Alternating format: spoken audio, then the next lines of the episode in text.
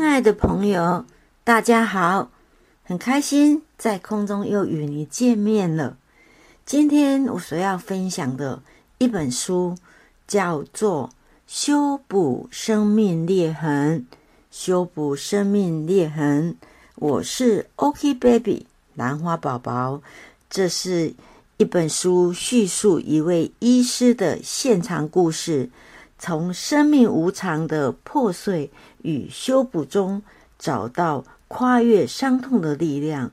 Breaking and Mending: A Junior Doctor's Stories of Compassion and Burnout。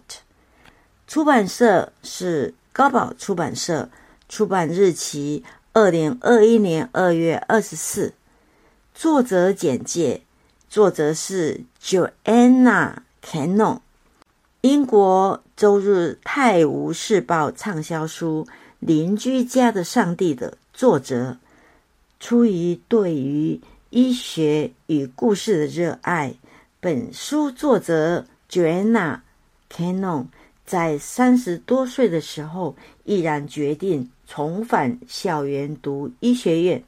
在投入精神科专科之前，他曾在许多医院科别受训，包括急诊室及安宁疗护等。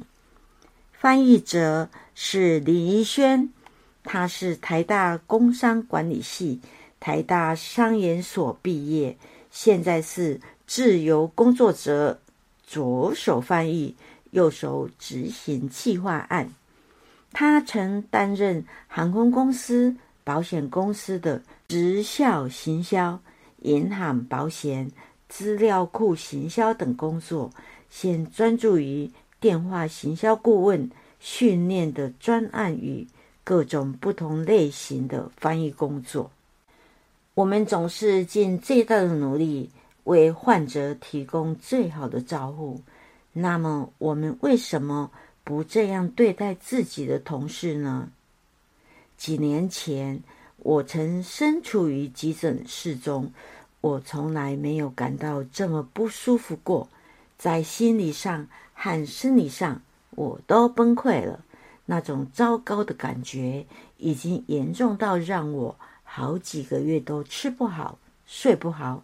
像个没有灵魂的人，我的双手颤抖，视线闪烁游离。我坐在隔间里，隔着薄如纸张的帘子，听着周围的空气里都在发生些什么事。我耗尽所有力气，忍住不哭。感觉上，我存在的框架，把我这个人组装在一起的脆弱银架。正在开始折断、碎裂。如果没有人伸出援手，没有人注意到的话，我的意识很快会从我体内飘散出去，永远消失无踪。我知道我距离失败，我所认定的那不可避免的失败，只有一步之遥。但同样的，我知道自己必须继续撑下去。我必须以某种方式撑过这一切，因为我不是病人，我是医师。每一次到医院，你一定都会看到他们一支身着白袍、佩戴听诊器的军队，带着平静的信心穿过走廊。说也奇怪，我们总会想象他们是无敌的。他们对疾病作用机制的了解，会以某种方式防止人们患病。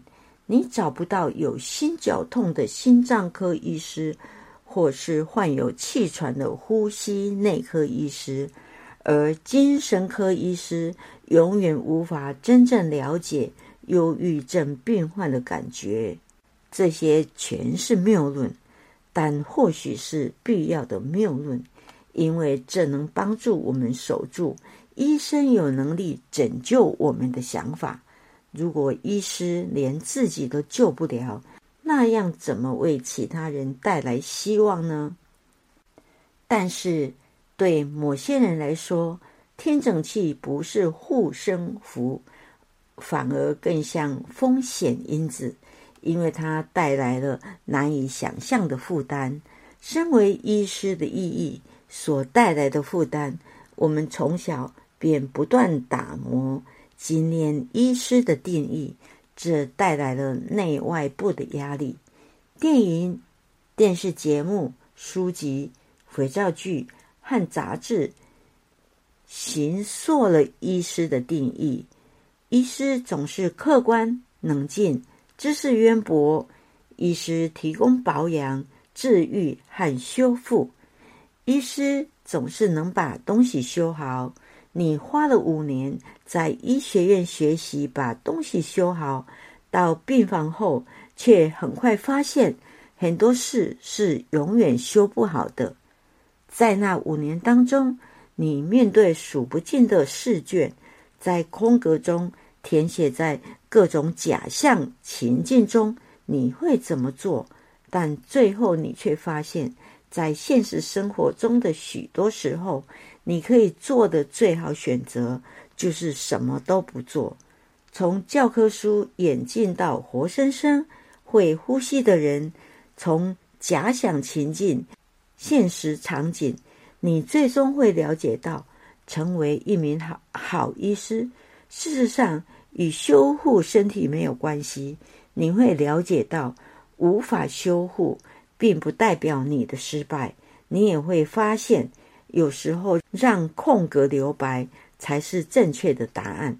但是，唯有在你穿越医院走廊无数次，在那片。陌生又充满挑战的景象中行走多时，怀疑自己当初为什么会想要穿越它之后，你才会学到这一切。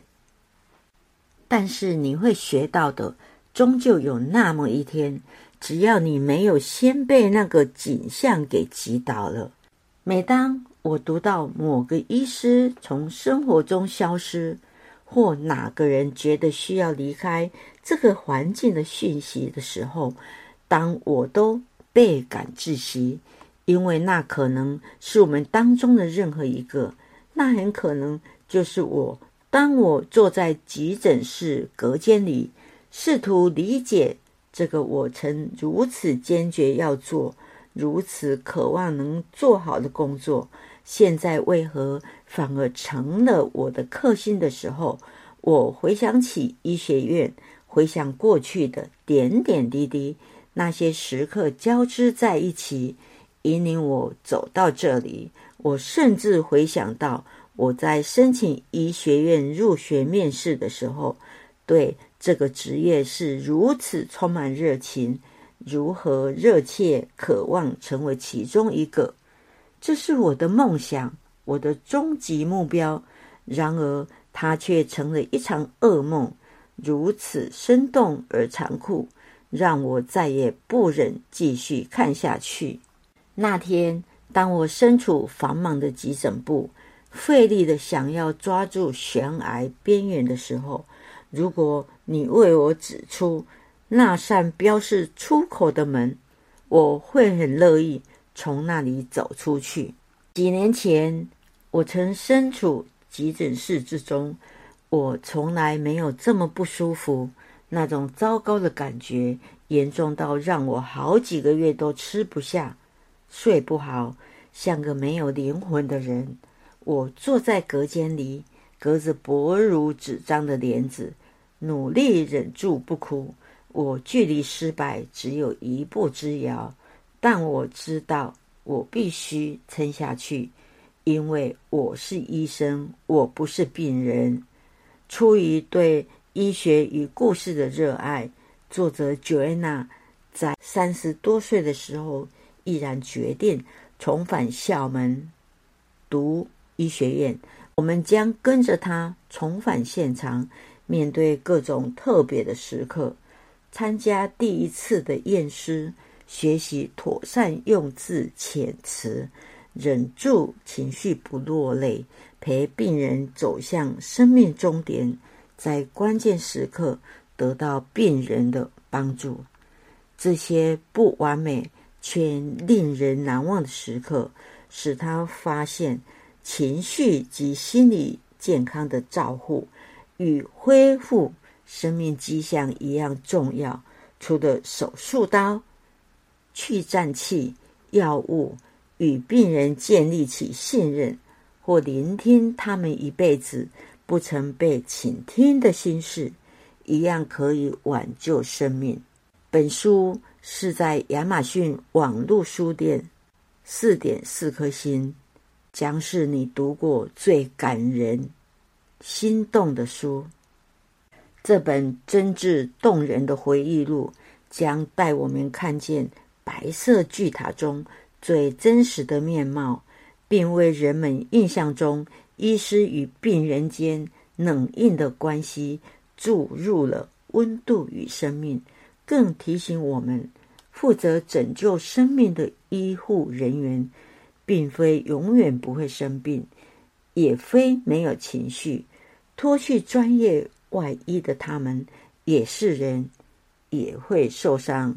这本书可以唤起每一位医疗工作者原先从事医疗的初衷，也更能提供新时代医疗人员重新出发，以病人为中心，有温度的照护他。情感丰富，令人感同身受，强而有力，震撼人心，情感细腻。